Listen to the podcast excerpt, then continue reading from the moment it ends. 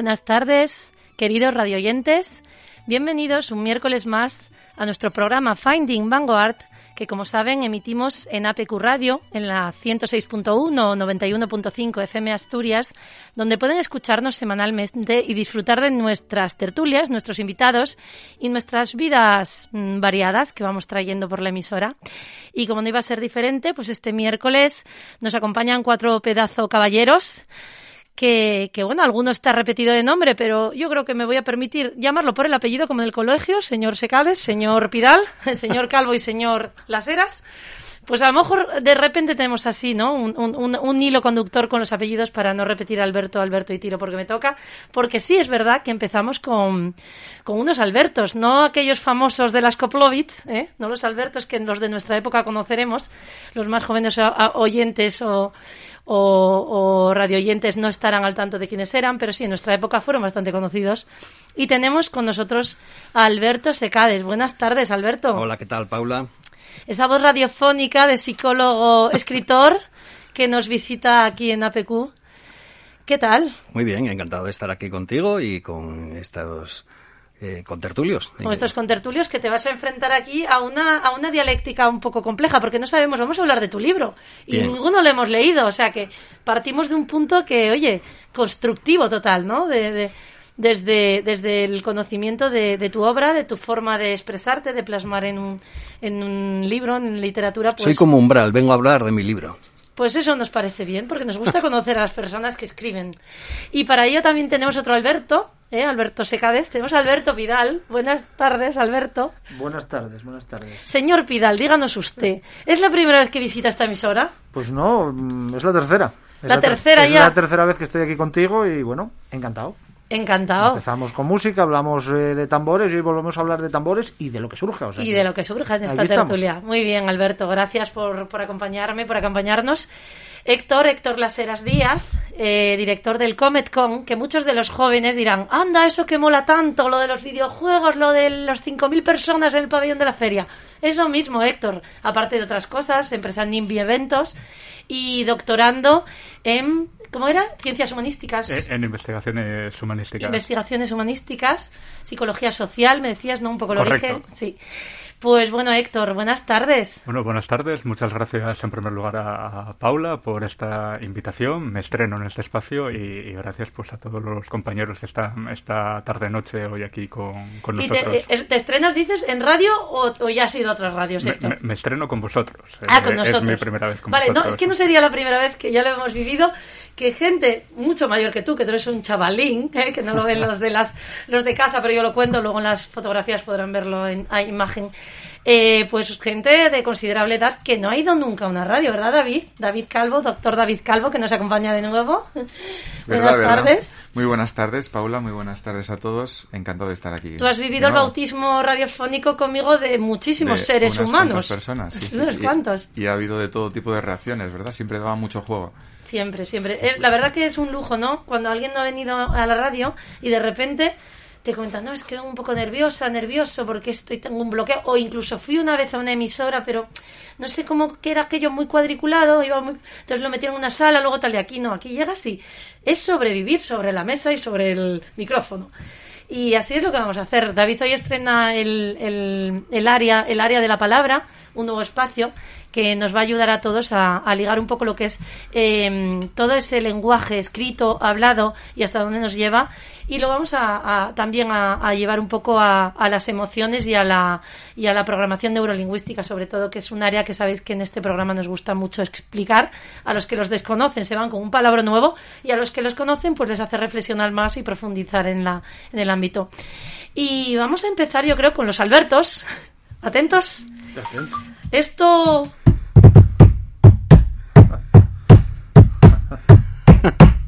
¿A qué les suena a ustedes, señores? Examen, si no para septiembre. El técnico se ha quedado encerrado y quiere salir.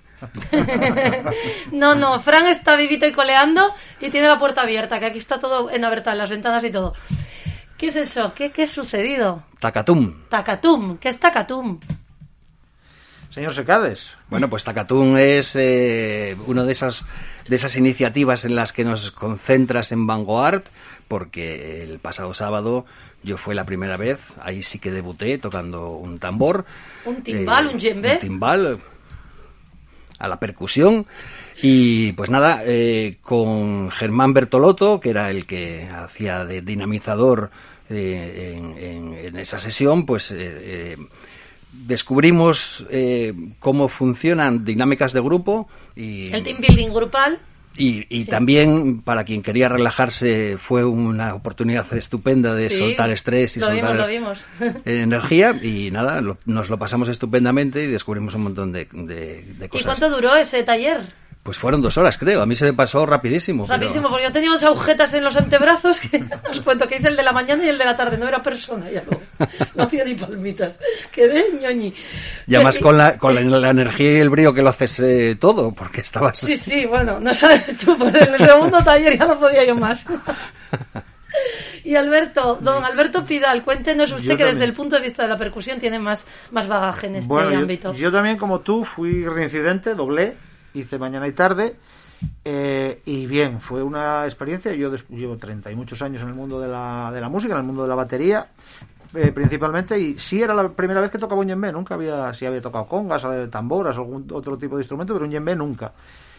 Eh, una sensación muy enriquecedora en el plano musical y en el plano personal, por supuesto. O sea, Hmm. eh, fue un momento, pues en mi caso particular, yo lo decía por la mañana, pues aproveché un poco para jugar con la, con la parte consciente y la parte no consciente Sí, del es que cerebro. era muy transpersonal, o sea, Sí. era una forma de en- ritual total, ¿no? Sí, sí, sí. Ahí entramos en, en un proceso repetitivo del compás y de, y de improvisación y creación personal de cada uno que nos, nos llevó a cada uno a un sitio, pero luego cuando resonamos todos, niños desde los nueve años, había o diez, eh, adolescentes como mi hijo Alex y otros chicos que había por allí, y luego gente mayor, en el último taller había gente de sesenta y Sí. pico. Entonces, ahí todos al unísono creamos. Y bueno, el de la tarde, Alberto, vosotros os perdisteis porque cuenta, cuenta tu Pidal qué pasó en la tarde, que hubo también una variación sobre el de la en mañana. la tarde se trabajó, se trabajaron otros ejercicios, mm, coincidieron algunos de la mañana, pero hubo uno principalmente que fue eh, hacer un pequeño grupo de gente llevando una base y el resto impro- improvisando ya con otro tipo de percusión, percusión menor, cascabeles, eh, Instrumentos maracas. a elegir. Sí. Mm. Y bueno, y eh, cuerpo en movimiento, porque también nos puso correcto, en pie. nos y a entonces bailar nos- en ese momento y, y tanto acústicamente, porque enriqueces con otro tipo de sonidos y aparte pues das la libertad de que cada uno se exprese, ¿no? El, el- el- gente que nunca en su vida había cogido nada que tuviese que ver con, con la percusión, Hmm. como tu caso que lo deci- que decías a la mañana, y estás allí tocando, y estás allí tocando, y, y estás mm, fluyendo una energía, en este caso, con, con el tema este COVID, estábamos a mucha distancia, Sí. porque este taller yo, Claro. yo tuve la, la suerte de comer con Germán, y, y me comentaba eso, que el que notaba la diferencia, ¿no? De, de estar un poco más juntitos, a estar a metro y medio, metro setenta, que, que la energía no fluye, pero es verdad que éramos 20 personas tocando, que no nos conocíamos prácticamente de nada, y aquello fue increstiendo, Y increstiendo. las y- y- dinámicas grupales, como hablábamos, ¿no? El Sí. contacto visual, cuando te dicen estímulo, con la mirada, conéctate, agradece a otra persona Y inicia, continua, la, la, la fluidez del, del, del- un poco de la dinámica. En donde íbamos unos y otros entrando a- ahí en canon un poquito. Fue, fue una experiencia realmente. Yo por eso quiero que, que los radioyentes lo, lo escuchen, porque repetiremos esto. Sí. Ojalá pudiéramos hacerlo, pues también en exteriores, que sería maravilloso, pues en un bosque o en algo así, ¿no? Imaginas, pues, no sé, en los entornos de la laboral o algo así, poder tener un punto de encuentro en la naturaleza y experimentarlo. Pero yo le voy a preguntar una cosa difícil a Héctor Laseras, que ahora lo veo. Héctor, tú a ti, desde el punto de vista tecnológico, ahora que nos estás oyendo, esto. Mm, Vamos a ver, tú trasládanos a tu mundo, el del videojuego, el de la realidad virtual, realidad aumentada, hologramas, todo. Trasládanos un poquito esta especie de sentido de tribu, esa especie de sentido de entrar en resonancia unos con otros. ¿Cómo se sucede eso en vuestros talleres educativos de, de, de, bueno, NIMBY o de, del CometCon? Bueno, yo, yo creo que aquí lo primero que me viene a la cabeza es la expresión esta de, de nativos digitales. Toda esta generación que, que ya incluso está lejos de, de mí, que tengo 31, y, y es gente, pues, que con esta situación, además de, de pandemia, la conexión virtual, la conexión digital que se establece, pues muchas veces es percibida como, como una desconexión. Eh, estoy encerrado en mi habitación, estoy encerrado en un espacio, no me estoy comunicando, pero es que en verdad la comunicación que está sucediendo posiblemente sea mayor que hace unos años, cuando no teníamos estas, estas tecnologías. Entonces, bueno, yo creo que toda esta gente, esta gente joven que está conectada, que está en el mundo del videojuego, que está continuamente comunicándose, está creando también otras formas de, de comunicación. Ya tan siquiera no voy a hablar del lenguaje, de los emoticonos, de expresiones, de anglicismos. Y todo eso, pues yo creo que genera pues eso, una, una pequeña tribu, una, una comunidad. Tú, ves la similitud, o sea, estamos tras, trasvasando un poco la idea de la tribu, del contacto de piel, al momento COVID. Porque tú podrías decir, bueno, pues lo mismo que se genera en todo esto con los videojuegos, yo desde su punto de vista psicosocial veo que es lo mismo. Sí, al final yo creo que cuando definimos una, una tribu, pues al final es un conjunto de personas que comparten unas tradiciones, una serie de creencias. ¿Física o no física? Claro, eh, incluso espirituales o religiosas. Pues al mm. final, eh, en este aspecto, la tecnología forma un poco parte de, de ellos. Ya. Vale, vale, ¿no? Es una, una, una, forma de reflexionar viendo lo que, no sé, vosotros si podéis opinar un poquito, pero bueno, eh, yo estoy hablando de que para mí una experiencia presencial es el top ten de los top ten, porque yo vivo de lo presencial, del contacto piel con piel, de la mirada, del sentido, del olor de... Es decir, tú vives de, ese entorno tribal y, no me imagino, no sé, hasta el punto que, oye, llegará un punto en que los videojuegos tengan olores también, sean de Euromac, o sea, ¿cómo se llama esto? El, el marketing olfativo, etcétera, ¿no? Pero, pero que llegará un punto en que puedan meterte allí y tú estés en tu casa con unas gafas que echan perfume y con algo y que te flipes, pues perfectamente. Pero oye, donde esté eh, la espontaneidad del momento justo a tiempo, just in time, que está sucediendo, porque, a ver, en, el, en el videojuego, vale, será todo lo tal, pero yo estoy viendo a Alberto aquí, y si yo estoy comunicándome con Alberto con un chembe en su casa, con el, no sé, algo, algo, mi mente va a estar engañada, en serio, me vas a engañar la mente, pero mi, mi, no sé, mi inquietud, como si dijéramos, mi intuición me dice, ojito pelado. Claro, yo que no es lo mismo, ¿o no? Que, ahí radica también un poco el, éxito de, mezclar y de hacerlo presencial. Eh, te quería poner el ejemplo de, los talleres que organizamos el, domingo pasado. Al final es una persona conectada a una gafa de realidad virtual que está viendo su mundo, que está aislada del exterior, pero que a la vez está rodeada de un conjunto de personas que está viendo en una pantalla lo que está haciendo. La visual el otro día era eso, llegabas y veías a todas las niñas y niños uno experimentando y los demás arropándole como en tribu, cada uno en su distancia, en su silla, le hablaban, le decían tranquilo, no sé qué. Por la derecha, por la izquierda, más arriba. Es como eh, realmente estaban entrando, eh, es un ejemplo, es un ejemplo, estaban entrando en esa conexión, apoyándose, comunicándose y disfrutando de observar, o sea, eres observador, ayudante de una persona. Entonces, bueno, sí, visto así también, también eh, te lo eh, compro. bueno, pues me parece maravilloso, ¿no? Ver, un poco esta experiencia para, para, iniciar el programa, ver un poco la experiencia de, de, vivir en un fin de semana dos mundos totalmente opuestos. Lo etnomusicológico, lo ancestral que llevamos en el djembe, el, el, el pulso, el, el ritmo, la percusión, el corazón, como hablábamos con, con Germán, ¿no? que era el primer sonido que escuchamos ¿no? cuando estamos en el vientre materno, y es esa, ese paso inicial eh, de empezar a entrar en tribu. Y lo que comentaba Héctor al día siguiente, pues esos niños y niñas ya nativos digitales, que lo que buscan es un punto de encuentro digital, donde ya, mm, como diríamos para ellos, chorraditas las justas, ya van al amplio espectro, ya van a un title brush de esto, como se pronuncie, me meto con mis gafas virtuales y dibujo el mundo y lo tengo alrededor, ¿no? Y estoy metido en mi dibujo, que eso es lo que viviremos el próximo domingo, ¿no? Entonces, ya empezamos a vivir experiencias que a nosotros nos quedan Mm, grandes en el sentido de, bueno, yo me voy a meter allí también a hacer eso el title brush fijo, pero todo lo demás, pues es súper impresionante, ¿no? Pues, pues ver que los niños, eh, su mente está allí y al final se arropan en otros porque había niños y niñas que podían tener un poquito de miedo también por las edades, ¿no? De vivir la experiencia. Claro, por supuesto, además, el, con todo el abanico de posibilidades que tenemos, pues desde jugar a una pelota, que es lo más sencillo y lo más comedido, a cuando probemos a encerrarnos en una jaula, bajar al fondo del mar y, que, nos ataque un tiburón, pues entonces no la pusimos al final. La tenemos reservada, la tenemos ¿eh? reservada para los más valientes. Yo no te voy a subir a una montaña rusa, me voy a atrever a mirar eso. Deberías de probarlo.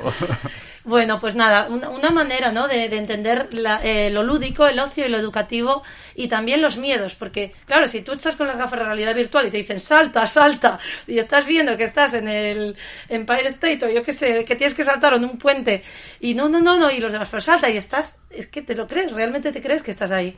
Entonces, esa forma de engañar a la mente, al final no son más que estímulos eh, pues basados en, en, en programas que, que, que- que llegan más allá de lo que nosotros entendemos, ¿no? Y a nivel psicológico, ¿tú cómo ves todo esto, eh, señor psicólogo Alberto Secades? Como veo, ¿qué exactamente? A ver, que pasemos lo tribal, ancestral y corporal a este mundo del videojuego tecnológico. Para Bueno. ti, ¿tu opinión personal? Lo que yo creo que tiene eh, en común cualquier faceta en la que las personas se vean involucradas es que es una eh, los hombres somos animales sociales y las actividades se desarrollan porque hay una, un contacto social Mm, estaba pensando en, en lo de la música no es natural y lo contrario a natural no es artificial, no, sino que es social. Eh, la música es distinta en cada una de las, de las sociedades y la manera de entender la música, los ritmos son diferentes porque los, ritmo, los ritmos se aprenden se construyen y al ser Claro. construidos mm, no, no vienen en nuestro código, código genético, sino que es una construcción social y eso hace que, bueno, como los videojuegos mm, Claro, sean claro. diferentes en función de el, el- el hábitat en el que estés, ¿no? Claro, lo que estás diciendo un poco es que esa música, esa canción que pasa de unas generaciones a otras, esa percusión, esa forma, pues como las abuelas que tocaban el la pandereta, el no sé qué, y le enseñaban a la nieta, y entonces tú lo aprendes y lo construyes y lo adaptas a ti mismo y le das una variedad, un poco esa, esa que en cada mm, zona o en cada país. Claro, un ritmo, un ritmo africano Sí. no, no es Sus igual que son los ritmos de tiroleses, por ejemplo, de las polcas. O... Son mucho más complejos, eh, pues a lo mejor son compases más, eh, pues esto, ¿cómo se dice? Em, eh, que son cuadrados y es que tienen unos nombres que yo ahí me pierdo. Al- Alberto lo sabrás. Que los compases los cambian, ¿no? De ser métricas de un tipo a otro, las combinan. Bueno, sí, tienes le- los binarios, los ternarios, los cuaternarios, no, no, no trabajas, claro, no es la misma métrica trabajar con un cuadrado que con un triángulo, por ejemplo, ¿no? Si tuvieses que, que describir pisando, vas caminando, dibújame un, eh, con tu manera de caminar, dibújame un cuadrado. O con tu forma de caminar, dibújame un cuadrado. No es lo mismo que dibujame un círculo o un, o un triángulo. ¿no? Un Sí, poco pero voy a la por- complejidad, yo voy un poco más a la complejidad de esas músicas que hablábamos, pues que en las mm, tribus o en los ritmos a lo mejor no tienen una estructura, es más energético, no tan cuadriculado como el occidental. El occidental, nuestra música es fum, fum, a lo mejor más, y el de allí es como toda la energía del propio mm, cántico. Es- y es lo que pasa de una generación a otra. Aquí tú te aprendes e interpretas y trabajas con un con, con una partitura y es todo más cuadriculado. Es, es mucho más mecánico. La música actual tiende a esa mecanización, a patrones básicos que se repiten incesantemente. Está más vivo lo tribal y lo Correcto, ancestral, como el caso de, de una generación a otra, Más natural, más energía, más Eso, fuerza, sí. más mm, instrumentista. y más generativo, Claro. nos dijéramos, vale. Bueno, nada, pues, pues esa es la parte filosófica. Bueno, tú podrás hacer en tu tesis, podrás meter todo esto que estamos aquí, no un poco divagando, Héctor, porque realmente te estamos llevando a la parte más mm, que, que nos mm, vemos más corporal, ¿no? Nosotros en Vanguard siempre lo decimos, por eso entraste tú en el equipo ahora a, a- a abrirnos a este mundo, porque me parece muy interesante el trabajo intergeneracional. O sea, yo como adulto o nosotros, ver lo que buscan los niños y ellos como niños adecuarles lo que a nosotros nos gusta y ponerlos en su entorno para que tanto lo tecnológico como lo artístico y lo ancestral se mezclen y el niño tenga mucho más visión del mundo pues con todo eso, porque si un niño solo hace videojuegos y nunca va a ver pues unos talleres de, de piano, de violín, de yo qué sé, de pintura, va, se va a perder una parte del mundo, pero si también tiene la parte tecnológica para apoyarlo, como decimos, pues vamos a pintar en 3D, un niño que a lo mejor tenga psicomotricidad fina con alguna ah, pues no sé, discapacidad o falta de adaptación, puede disfrutar mucho más ver su trazo que porque es que eh, él sabe lo que quiere pintar, pero ese brush, ese cepillo le va a permitir mostrarnos y a lo mejor nos sorprendemos el domingo, ¿no? Eh, Claro, yo creo que al final eh, lo que han cambiado son lo- los instrumentos, es decir, al final disfrutamos de, como decía, el de la música, disfrutamos de cantar, de sociabilizar, de, de hablar entre nosotros, lo que pasa que hemos cambiado el medio. No tenemos un periódico, no tenemos las cartas al lector, que por supuesto siguen existiendo, pero tenemos chats de comunicación. Los niños siempre han pintado, ya sea en el suelo con un palo o ya sea con una máquina de 3.000 euros. Pero al final estamos hablando de, cosas que yo creo que facilitan, que, acercan más y que son, sobre todo, yo creo que el concepto aquí es el eh, inmersivo. Eh, meterte, meterte ¿Y, ¿Y tú piensas que a nivel cognitivo, la estimulación cognitiva de todo lo que son las funciones ejecutivas de los niños, el control de impulsos, etcétera, con este tipo de técnicas de los que estamos hablando, ¿no? De todas las máquinas, como dices tú, ¿no? De 3.000 euros, pues puede llevarnos a que ayudemos a niños y niñas que a lo mejor tienen algún problema con alguna destreza a disfrutar del arte Claro, como el que le ponen un, un brazo biónico. no, no lo tenías, pero es que ahora lo tengo. Bueno, pues toda esta tecnología nos va a permitir mejorar la calidad de vida de niños y niñas, tanto que se pasen por arriba, altas capacidades, control de impulso, estar igual, no sé qué, como los que por abajo pues estén un poco raconeando, ¿no? No, no, por supuesto. Es decir, al final estos son instrumentos que nos permiten acercarlos pues a academias, a colegios, a institutos, a eventos y que tienen su parte lúdica, pero que obviamente eh, la realidad virtual, la realidad aumentada, mm. se utiliza activamente en terapias. Eh, se utiliza para vencer miedos. Yo siempre pongo el mismo ejemplo. Cuando yo creo que el día que decidí a montarme una empresa de esto fue el día que vi que un chaval estaba con unas gafas de realidad virtual en una experiencia en la que te subías nada a una pequeña tarima de 20, 30 centímetros, pero tú estabas viendo un rascacielos y tenías que saltar al vacío y delante tuyo había un ventilador que te echaba aire, pues esa persona saltó de tal forma que acabó en una camilla ¿eh? con la rodilla estropeada porque se tiró al vacío pensando que, bueno que había 200 eh, metros cuando hablábamos de 20 centímetros. Si una gafa, si un programa, si un ordenador puede hacer que una persona puede engañar al cerebro, la mente. Exacto, yo creo que ahí tenemos un, un potencial por, por explotar. Pero con prevención de riesgos laborales, que no haya otro niño que se nos lance y se... Por favor, ¿eh? y, con, un buen seguro, sin lugar a dudas. Eso mismo, pero quiero decirte que no vaya a ser, no vaya a ser. Muy bien, bueno, pues me parece estupendo.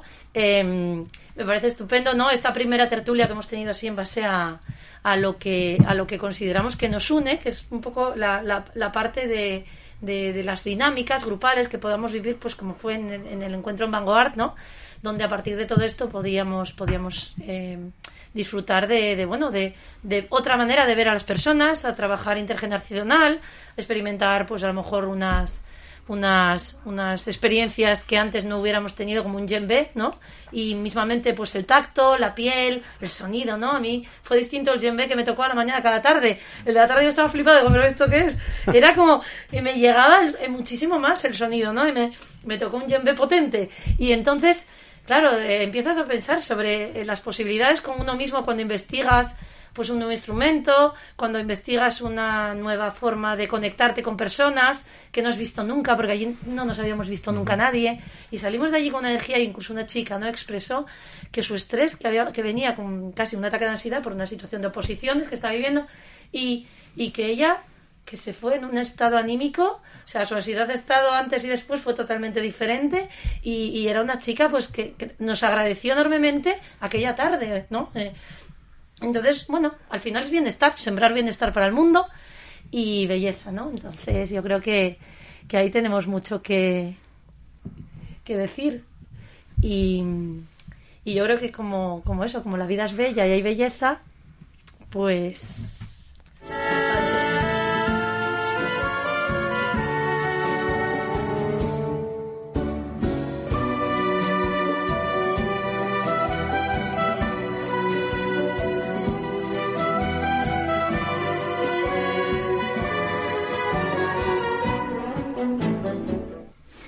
Bueno, pues muy buenas tardes a todos, muy buenas tardes eh, de nuevo aquí en la radio. Paula, ante todo, muchísimas gracias a ti por tu programa, por querer colaborar, o sea, por, ofrecerme la colaboración y permitirme colaborar contigo nuevamente, además, con otro área que sabes que, que nos apasiona, porque ambos dos tenemos formación en ello, que es la programación neurolingüística, que la vamos a ir desgranando, pero hoy no nos vamos a meter en mucho rollo. Digamos que hoy vamos a tomar un poco que el hilo conductor es el medio que es el canal que estamos utilizando ahora que es la voz, la palabra, ¿vale?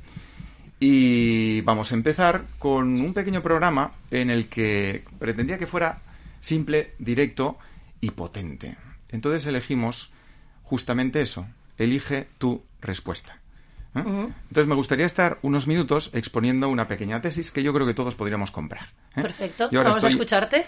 Yo creo que estamos escuchando diferentes formas de enfocar la vida, de a qué nos dedicamos cada uno, y no nos damos cuenta que en realidad, como dice un postulado de la PNL, en realidad siempre estamos comunicando. ¿eh? Tanto cuando hablas como cuando no hablas, estás optando por una respuesta. ¿Vale? En cualquier situación de, de nuestra vida, ante cualquier persona y con cualquier cosa, siempre estamos eligiendo, ¿vale?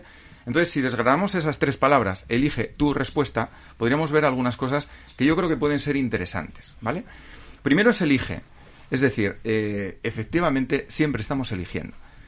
Podemos creer que estamos obligados a hacer una cosa u otra, pero en realidad siempre tenemos algún grado de elección. Es verdad que hay cosas que ocurren que no dependen de nosotros y otras sí dependen de nosotros. Pero la opción de respuesta que damos a uno u otro, desde luego es una elección.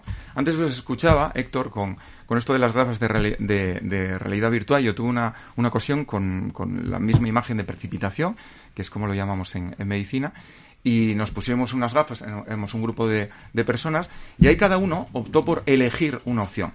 Unos no se pusieron las gafas, otros nos pusimos las gafas, eh, algunos solo llegamos a, Había que coger una tarta, en este caso, un edificio, un rascacielos, y algunos, me acuerdo que se arrastró por el suelo para, para la sensación, otros íbamos poco a poco y tal. Y hubo gente que se tiró directamente. ¿eh? Estaba dentro del software, eh, esa sensación lo, lo vio, ¿no? Entonces, eso ya es una elección, y además no es una elección. Y eh, bueno, hay cosas que no puedes optar. Por ejemplo, el programa tiene las opciones que tiene. Eso está en mi zona de aceptación, de preocupación, que llamamos esto en el, en el mundo del coaching y, psicología y demás.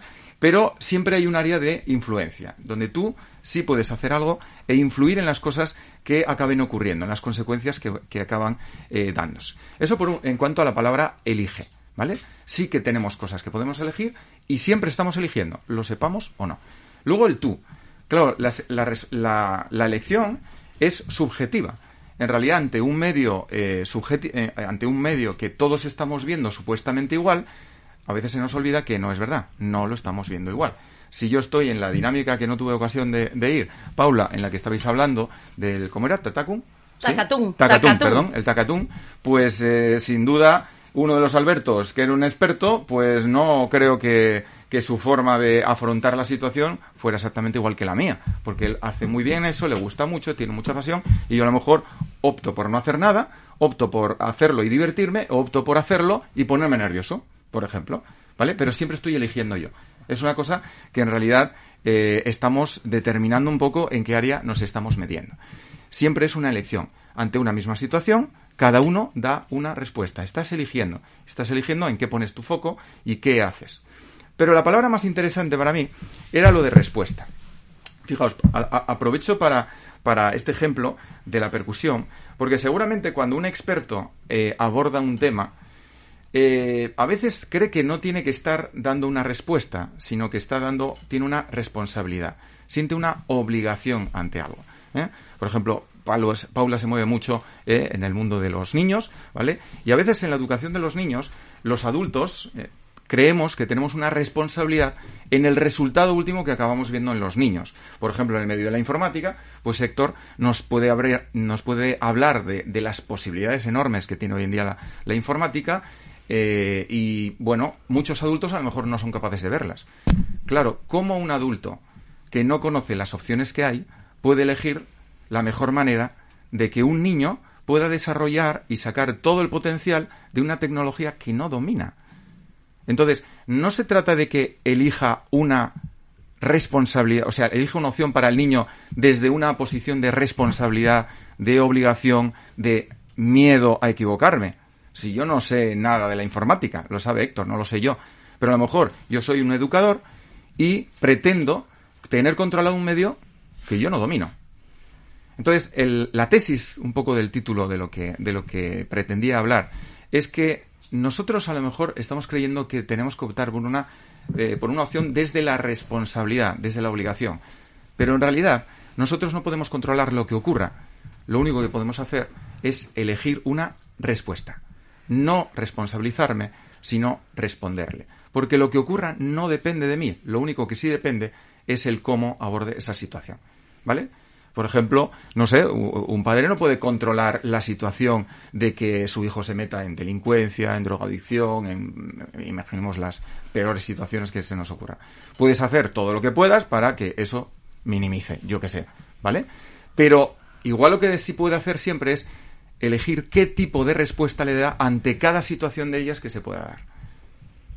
No es responsable del resultado último porque no todo depende de él, hay otras muchas variables, pero sí puedo elegir yo como padre, qué respuesta le doy a cada una de las situaciones. Cuando estudia mucho, cuando estudia poco, cuando es mejor persona, cuando tiene un comportamiento de otra manera, más disfuncional, etcétera, etcétera.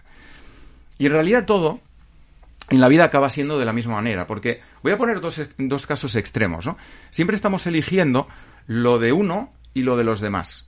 Podríamos acabar optando en la vida por tener dos grandes polaridades. ¿Qué es lo que yo expreso de mí y qué es lo que me guardo de los demás? ¿Vale? Si yo miro a Héctor, ¿vale?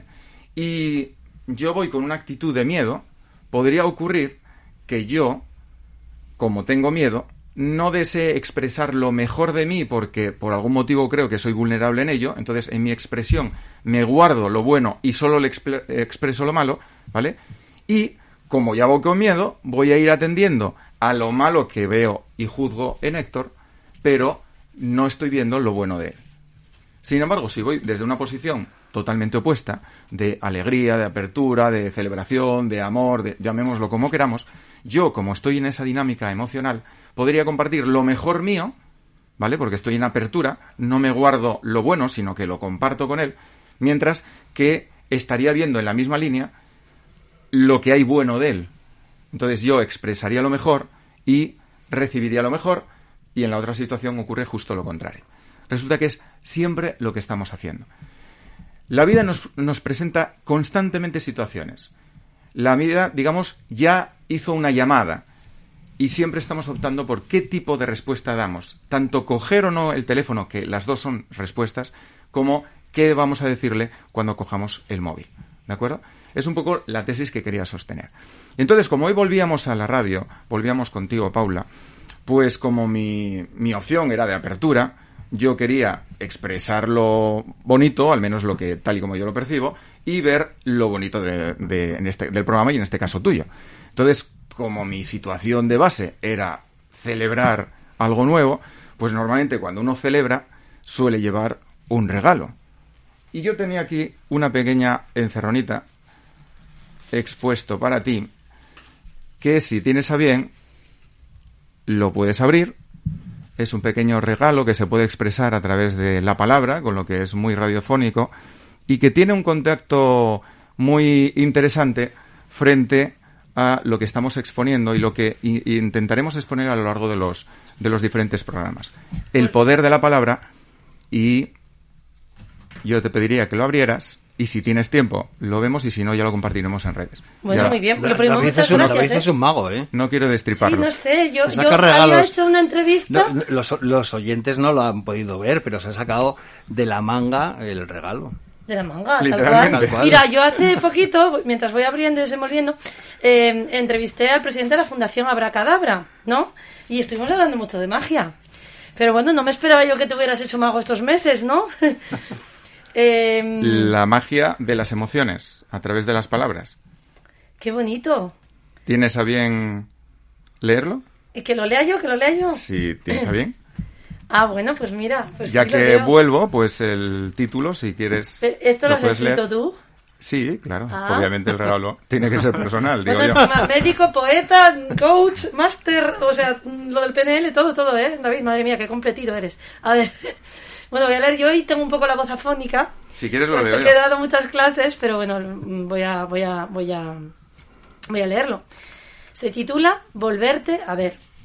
La vida es un eterno retorno a la profundidad de la hora, donde todo ya existe y nunca nació. Retornar es volverte a ver, verte reflejado en el ser, que contornea tu foco en la luz y expresa la verdad con tu atención. Debes mirar la luz para hacerte consciente, pues nunca sacó nadie brillo a una sombra. Este escenario era para ti. Puedes responder a la luz o a la sombra, Ambas se mueven y mudan.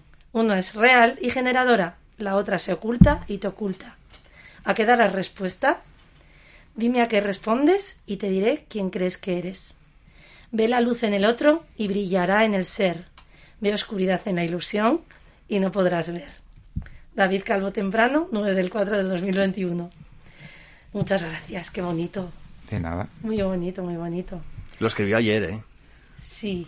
¿Tú estabas con él? No, porque lo pone... Literalmente ayer. Por sí. la fecha. Ah, no, no. Estaba Bueno, pero a ver, eso. a- ate- atención a lo de la pregunta-respuesta. Lo escribió ahí. Estás presuponiendo que este señor ha escrito un 9 del 4 y lo escribió ayer, porque ¿cuánta gente pone firmo esto en esta fecha? Y lo ha escrito mucho Y, antes. y ni, lo- y ni lo ha- ni siquiera lo ha escrito él. O sea, pero el Bueno, caso oye, es que a mí me daría un poco de rollo si pusiera 9 del 4 del 2024. Diría yo, uy, estoy en otra. Gracias, David, muchas gracias, súper bonito. Cada uno elige dónde pone el foco, como bien dice o intenta decir el poema. Siempre, Siempre, siempre, siempre. o en la luz o en la sombra. Una métrica muy medida, que hablábamos antes de los ritmos, así que Sí, a- además, a, prove- a Sí, propósito sí, sí. del ritmo, yo no estoy muy seguro que la música sea algo social y cultural, porque el corazón o es rítmico o tienes una arritmia. Y no lo inventaron los médicos, pero bueno, ya de paso, que además eh, lo contó como el ritmo inicial. Yo, yo mm, en- tengo, bueno, en alguna de, la- de las, de las charlas que he dado, es una de las cosas que defiendo. Todos somos músicos.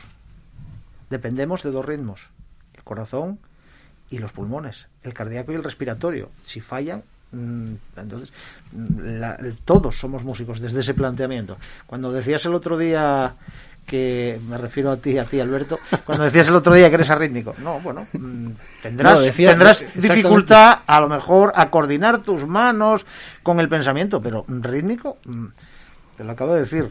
Lo que dije. Es doctor, o sea, si tienes un problema en tu, en tu ritmo, igual tenemos que marcharnos No, corriendo a San lo que Agustín. dije, que lo recuerdo lo que dije, era que había confirmado, que Sí, ya, lo sabía de antes, que tenía más sentido del ritmo que sentido del ridículo. Muy bueno, muy bueno. Bueno, a ver, esta vaya inauguración del área de la palabra que hemos tenido, David. Mi respuesta ha sido, yo, yo creo que soy receptiva, ¿eh? Si, si me conocéis, yo siempre intento que cuando, cuando me, me- me dirijo a alguien, ¿no? Ver la parte más positiva y más maravillosa de ese ser. O sea, con los niños así es, ellos todos son guapísimos, como si fueran mis hijos, maravillosos, no más todavía. Y, intentas ver la respuesta de la familia diciendo, confío en que va a llegar una familia estupenda, que se va a volcar en la educación de este niño, que le va a permitir ser, que le va a permitir ser. Y, desde ese convencimiento, realmente a veces no es así, vienen con todo bien apuntadito de lo que quieren, pero yo creo que la tendencia de ser, mm, si dijéramos, proactiva en ese aspecto, de creer que le van a permitir ser, acaba siendo. Y así lo tenemos, ¿no? Que en ocasiones vemos que nuestras niñas y niños Sí. cambian de instrumento y acaban con Alberto en percusión y venían a ser violinistas o a ser bailarinas y están tocando la percu. Y la familia Nada, no sucede nada. Ya está, ya, ya pasamos esta fase, ¿no? Ese desfase entre madre e hija o madre o padre e hija eh, con una expectativa y realmente los queremos sin expectativas, ¿no? Pues eso mismo, yo venía sin expectativa con respecto a ningún tipo de, de bueno, de entrada en, en el programa. Además pusisteis sorpresa, ¿no? En Claro, la... en un programa que se llama, el, bueno, en, es- en un espacio del área de la palabra, había que utilizar la palabra. Ya. Eh, habíamos hablado de la PNL, el poder de la palabra es impresionantemente importante. Pues el de la sorpresa más. Claro, y, y- El de la y el poder elegir qué es qué parte de esa realidad, tal y como tú la interpretas, qué parte de la realidad, con qué parte te quieres quedar, pues es muy potente. Si metemos más profundidad, en realidad cuando perdonamos a alguien estamos eligiendo. Cuando yo veo el amor que he compartido con una persona y obvio las cosas que no me han resultado amorosas, estoy eligiendo o bien en una o en otra. Cuando estoy en resentimiento, me guardo lo peor del otro y no comparto lo mejor mío. Y cuando perdono a una persona, recuerdo lo amoroso de la persona y, bueno, pues paso por alto lo otro, no negándolo, pero lo paso por alto, porque considero que eso no le define. Yo creo que esa incierta edad que en ocasiones mostramos cuando damos una respuesta y no sabemos si somos más mayores, más pequeños, porque tenemos una rabieta y una pataleta, ¿no? Y damos una respuesta de niño pequeño y una mm, salida de pata de banco y nos comportamos, pues, pues de una manera que no somos nosotros o sí somos nosotros. Esa incierta edad, Alberto. Esa ¿Qué me dices? ¿Qué dice para ti esa frase? Es el, el título del, del libro y se refiere a la edad más amplia del desarrollo de cualquier persona, eh, vamos, no de cualquier persona, en general de las personas, porque eh, está la primera etapa que es la, infancia, la adolescencia y luego está la vejez y en, eh, la ancianidad. Y entre medio, pues desde los, pongamos desde los 20 años hasta los 55, hasta los 60, 65, 70, que ya alguien acepte que le consideren como viejo, es una edad en la que realmente es la más larga en la vida de una persona y sin embargo no está eh, clasificada, no está tipificada, no tiene nombre. Y en esa edad en la que vamos aprendiendo cosas y vamos madurando, eh, una edad que además en esta sociedad que va tan rápido y tan vertiginoso y que lo nuevo se prima siempre como que todo lo nuevo es bueno cuando realmente hay cosas nuevas que no son buenas, eh, pues el libro es una, es una reivindicación de hacerse mayor. La eh, alternativa a envejecer es no envejecer y hay dos opciones. Una, te quedas en el camino, que es la peor de las opciones posibles, y la segunda es, pues, eh, como Peter Pan, quedarte en el reino de nunca jamás y no aceptar, pues, el paso de la edad, el paso del tiempo y cómo evolucionas. Y entonces, mm, realmente, eh, yo sé más cosas ahora de las que sabía cuando era más joven, porque he aprendido en situaciones complicadas, eh, situaciones fáciles, he tenido la oportunidad, como decía David, de elegir y he comprobado que algunas de mis elecciones eran correctas y otras no lo eran. Y he visto a otras personas tomar decisiones y que esas decisiones eran válidas sin que yo hubiera tenido que pasar por ese camino. Y entonces, bueno, es ese dicho que dice que sabe más el diablo por viejo que por diablo, ¿no? entonces es una reivindicación de, y, y, y, háblanos de un palabra que tenemos aquí. 443 paremias, dice aquí. Se te queda tan ancho. Sí, las paremias, son, pues Son, sentencias, aforismos, frases cortas. Mm, algunas son ingeniosas, otras no. Otras son serias y profundas y de muy distinto eh, cariz, que son las que se estructura el libro. Hay, ¿Pero son de humor o es como las greguerías y todo esto? No. Hay de todo tipo. Hay muy serias, hay muy, muy serias y hay algunas que son graciosas. La idea es que en cada una van numeradas, no, te, no sepas lo que te vas a encontrar. Es un libro que está, eh, no está escrito, pero sí está pensado para leer en el retrete. en, lugar, en lugar de llevar un, teléfono móvil como hacemos todos y ver tonterías, pues te encuentras el libro que te está esperando, puedes leer en cualquier momento por cualquier página, no, no tiene, no es, no es un, una narrativa que tiene un hilo que continúa y que tienes que ir siguiendo, puedes dejarlo y retomarlo pasado tres meses y en cualquier página eh, a lo mejor no. Hay un compromiso. este libro no es un compromiso, no hay que empezar a Puedes elegir dejarlo siempre que quieras. Para ir por libre, muy bien. Y, aquí nos dices, ¿no? Bueno, pues con, realismo y agudeza, 443 paremias consiguen atrapar aquellos pensamientos fugaces que a todos nos asaltan y que por no llevar un lápiz corto a mano o por no poseer la memoria más larga, acaban desvaneciéndose sin dejar huella al recuerdo, ni recuerdo. Cuando las iba escribiendo, eh, eh, en la Génesis esta lo iba haciendo en una página en, Facebook y todos los días subía una de estas eh, de estos pensamientos y había un montón de gente que lo seguía por, por Facebook. cuando iba subiendo las, las paremias, en, en, un principio no sabía que les iban a llamar así porque esto lo encontré más adelante. Había mucha gente que me decía que no le había dado, nunca se había parado a pensar en determinadas cosas, porque el ritmo de vida va tan rápido que no te da tiempo pensar en, determinadas cosas. Yo me fijo en, en muchas cosas. Los psicólogos somos gente extraña y donde todo el mundo se aburre nos entretenemos muchísimo porque no hay nada mejor, por ejemplo, que ir en un viaje en un metro y viendo cómo se comporta la gente. Cuando yo vivía en Madrid era entretenidísimo. A veces me metía en el metro solamente para ver a la gente. Bueno, tú eres muy psicólogo, ¿eh? observador, conducta, todo. y entonces eh, me paro a, reflexionar sobre cosas, bueno, pues que la mayoría de las personas no tienen el más mínimo interés en fijarse. Qué bueno. La verdad que, es que apetece leerlo. Yo ya lo tengo aquí, ya me estaba Abre así una página cualquiera y lee una cualquiera. Bueno, mira, pues esta, esta misma. ayúdame tú, David, que yo ya leí que estoy con la voz un poco. y luego que lea otra Alberto Pidal, tú, Alberto Tocayo, y luego Héctor. Pues a ver, a ver qué. Muy te lanzo una sí, tuya. Sí, claro. sí, sí. Y luego, si me lo permites, te lanzo otra de tres palabras solo. Vale. ¿Vale? Es un reto potente para ti y para mí que nos trabajamos en eso. Leo la tuya que dice felicidad. Yo es que tengo, no sé por qué, me, ¿sabes? Como que elijo. Es, es raro. No sé por qué, puedo elegir cualquier cosa, pero elijo felicidad. Y tú dices, paremia. He alcanzado, perdón, he alcanzado esa cierta edad para aceptar que la felicidad no es el objeto de una búsqueda, sino una construcción que se realiza de continuo. ¿Eso, ¿Eso lo escribí yo? No lo sé, viene en tu libro. A ver, a ver. Igual tenías un negro. Pero bueno, lo del negro, pues si no lo sabes, el que escribe se suele llamar así, no es artista. Es así explicado, pues como que suena raro, ¿no? Elige tú otra, Alberto. Elige otra, Alberto. Bueno, pues así al azar. Bueno, yo sí es eh, una idea que tengo verdaderamente claro, esto lo tengo claro meridiano desde hace mucho tiempo.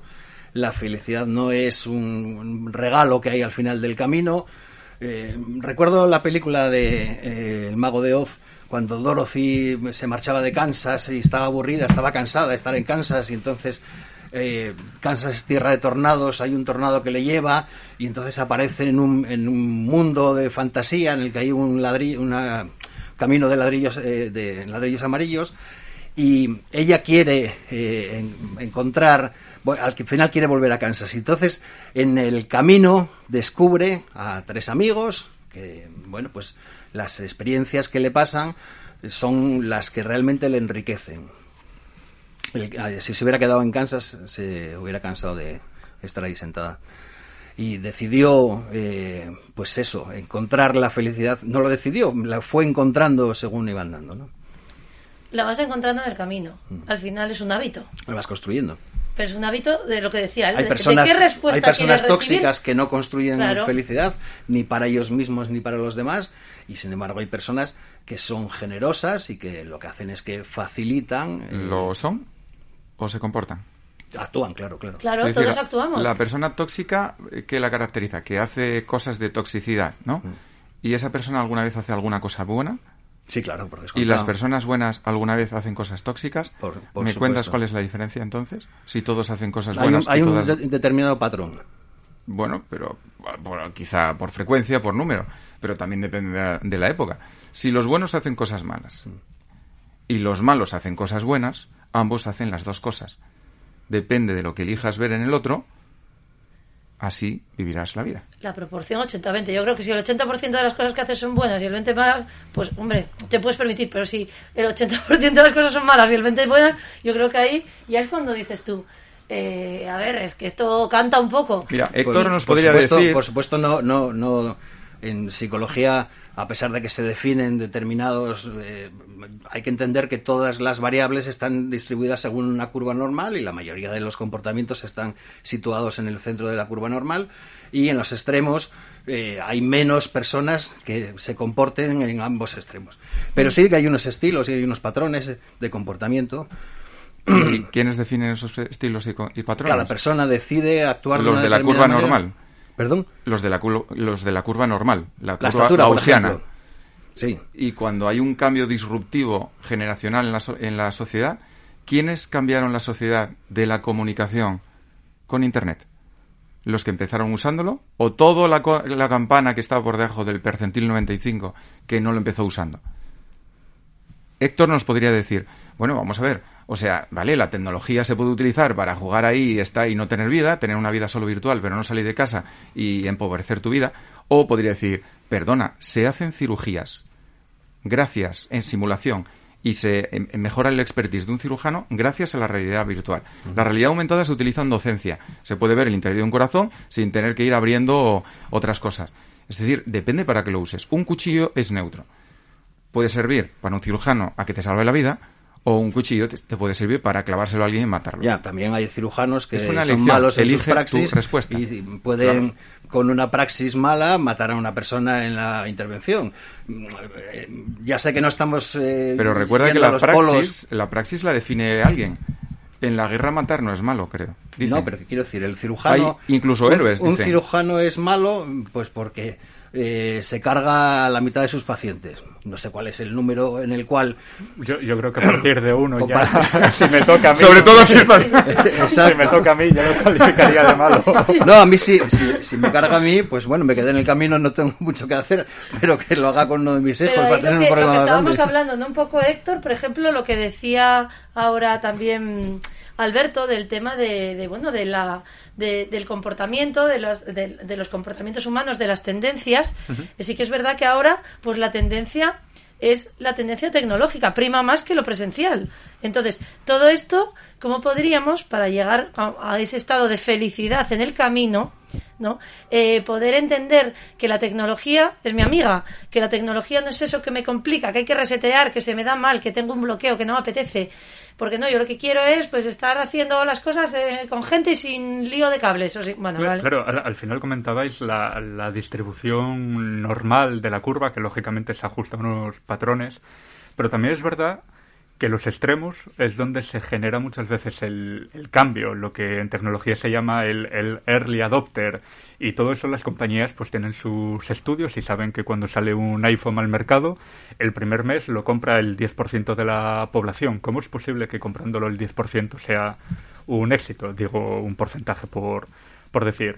Bueno, pues porque luego esos son los agentes clave que van a hacer que el resto de la sociedad adopte o no adopte esa tecnología. Yo alguna vez digo en alguna conversación de sobremesa que, que, bueno, que los extremos, aunque dicen que por definición son malos, también son generadores de, de cambio. Entonces, bueno, tenemos que, que observarlo. Hace poco fue el, eh, el 8M.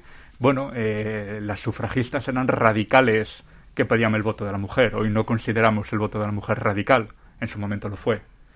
Entonces, bueno, es un, debate interesante sin lugar Ese constante cambio, esa constante adaptabilidad eh, y, cambio generativo eh, que, está sucediendo, cada vez va a ser más rápido. Entonces, eh, la mente tiene que ser flexible, versátil. Los seres que vengan pisando fuerte detrás tienen que ser ese tipo de niños, porque el niño que sea cuadriculado y que le cueste mucho salir de una idea fija, pues, bueno, acabamos, ¿no? Las soft skills, etcétera, va, a ser muy difícil que ese niño, y si lo educaron en un patrón en el cual no, no te ponga en situaciones muy diferentes, yo creo que ahora hay que educar en lo diferente. Yo me acuerdo que empecé en la ingeniería, me acuerdo que el jefe me dijo, el director de proyectos, bueno, el gerente de aquella y tal, y lo, no, no, cuantos más proyectos variados le deis, mejor que así, entra saco y tú pone muchos. Y yo digo, yo no entiendo nada. Y es que era que quería que viera mucho, en muy poco tiempo, en un grado de atención máximo, o sea, con mi atención mm, sostenida el máximo tiempo, para, porque sabía que ahí es donde ya decides, bueno, o sí o no, que se vaya a la calle, ¿no?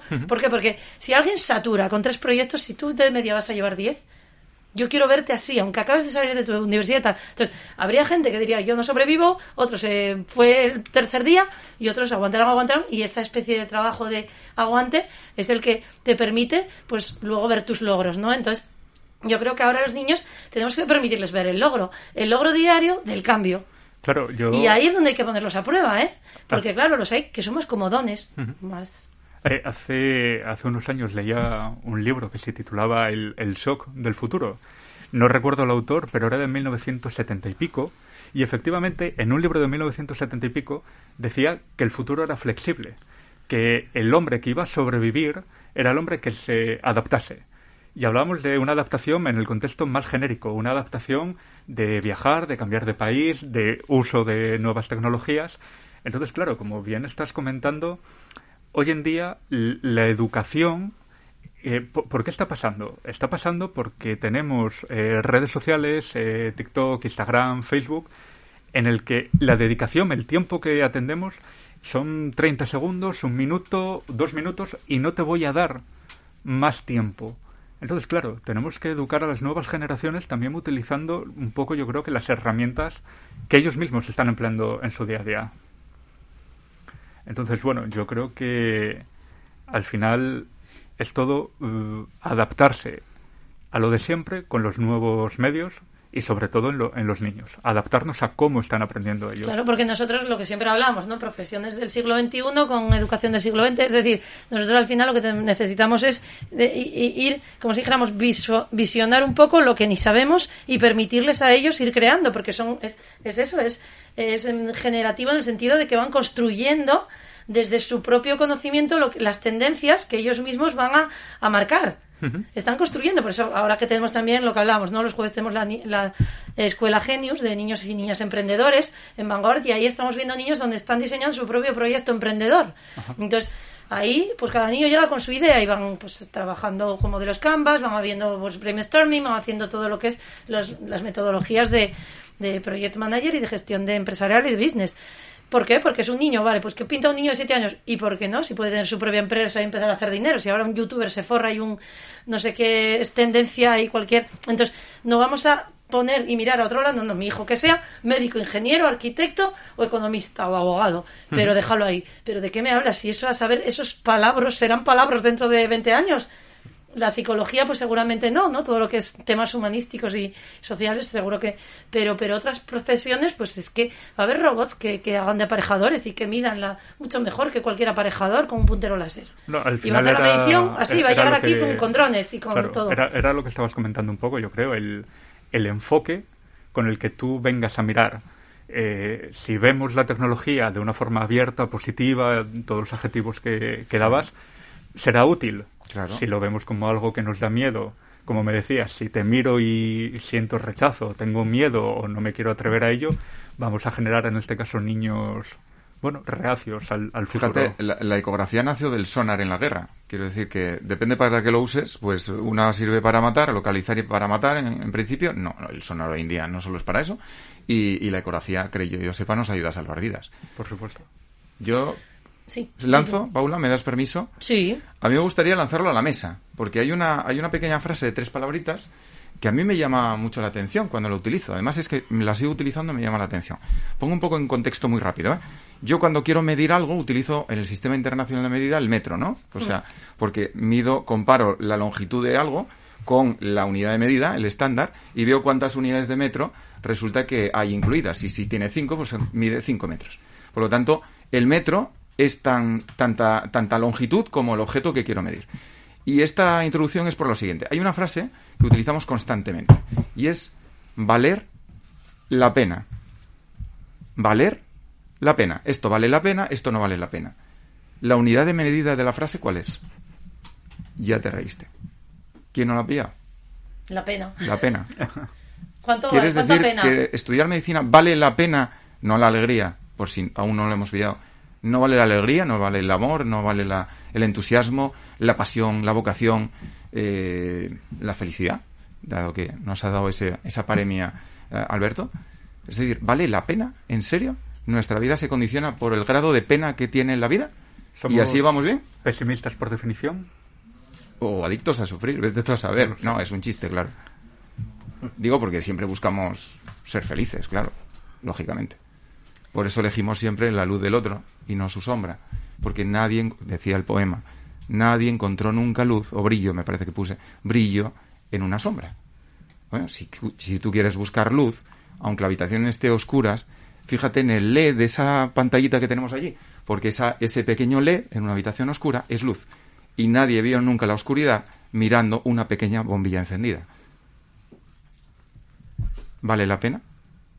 ¿Vale la pena vivir? Habrá que ver mm, el, el- el- el dimensionamiento de pena y ver en qué, en qué dimensiones lo vamos a medir, porque claro, eso depende, ¿no? Todo depende. Y yo creo que depende ahora de cerrar mí el programa. Me, me acabo de acordar de un chiste que contaba siempre mi madre. Dice, ¿por qué les llamarán penes con las alegrías que dan? Ya tenemos el toque mágico, gracias a don Alberto Secades. Señor Secades, ¿ha merecido la pena o no pena estar aquí esta hora? ¿Usted cómo ha venido? ¿Cómo se va? ¿Mejor el yembe? ¿Sin yembe? ¿Con yembe? Hasta estupendo, me lo he pasado muy bien. Una pena porque yo traje... ¿Da pena? ¿Cuánta pena? Quítela. No, una pena la música que traje. ¿Cu- cu- Que... Pero hazme la media de pena? significativa de la... Pues dos, dos minutos 35 segundos de pena, porque la pena se puede medir en tiempo también. Perfecto. Buena medida, ¿vale? Otro que busque otra medición que le va a tocar, esto va a ir saltando, a ver, decirme cómo medir la pena. Entonces, mm, ¿tú crees que ha merecido la pena esto? ¿Tengo tiempo de oír una canción o no? Eh, para cerrar, justo cuando, si, si, si no le da mucha La, pena... la cuarto, la cuatro, Fran. Si no le da mucha pena a, a- a- aquí al señor Héctor Laseras, Para nada. pues nada, tú dinos tu respuesta. Danos tu respuesta sincera sobre si ha merecido la pena y cuánta pena y en qué medición. En qué, en qué... Pues en mi caso ha merecido cuatro la pena, que son cuatro las personas que he conocido hoy aquí y, y he compartido este espacio con, con vosotros eh, muy gustosamente.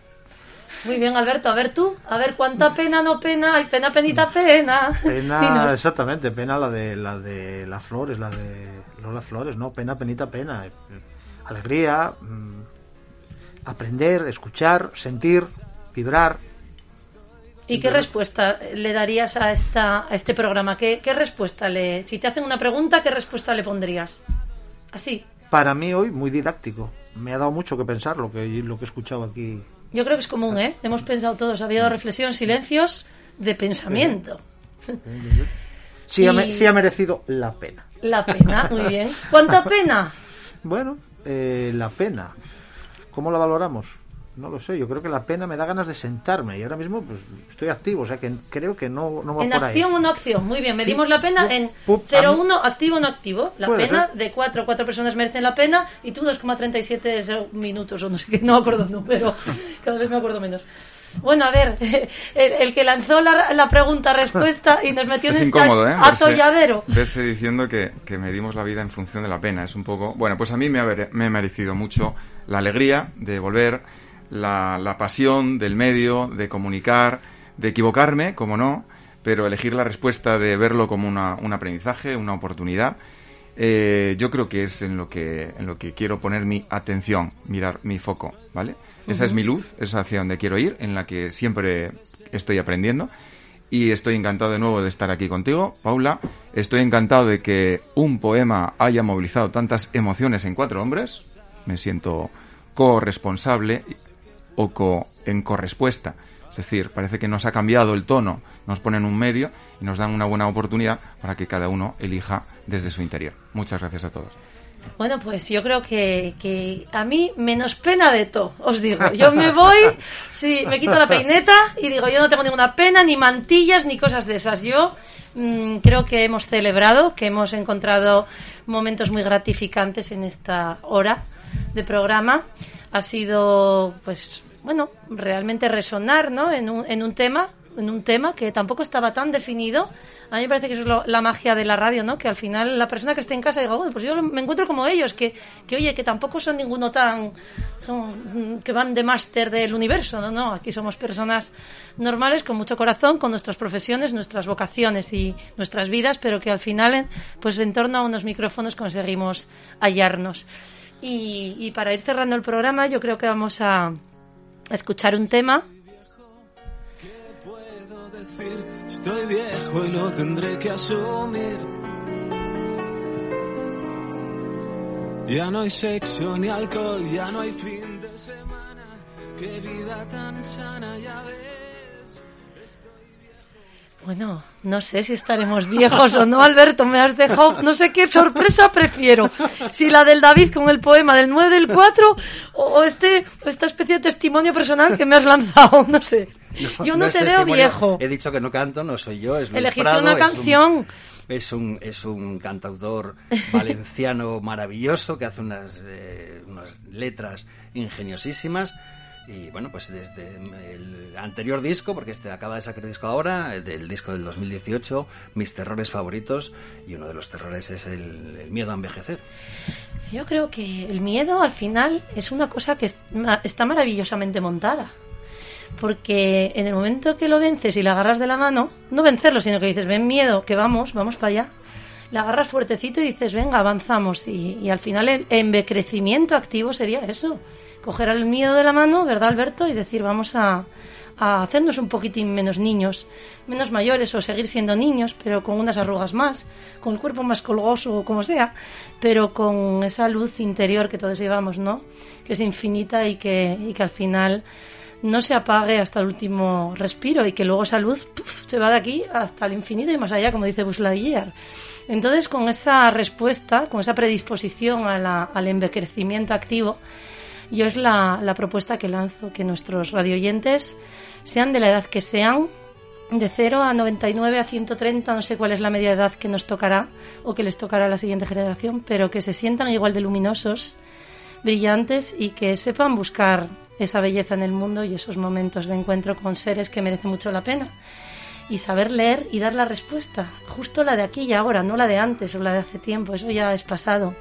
La respuesta de aquí ahora y de en adelante es la que merece y luego pues volveremos a, escoger. Descansen mucho, queridos radioyentes. Otro miércoles en Finding Vanguard.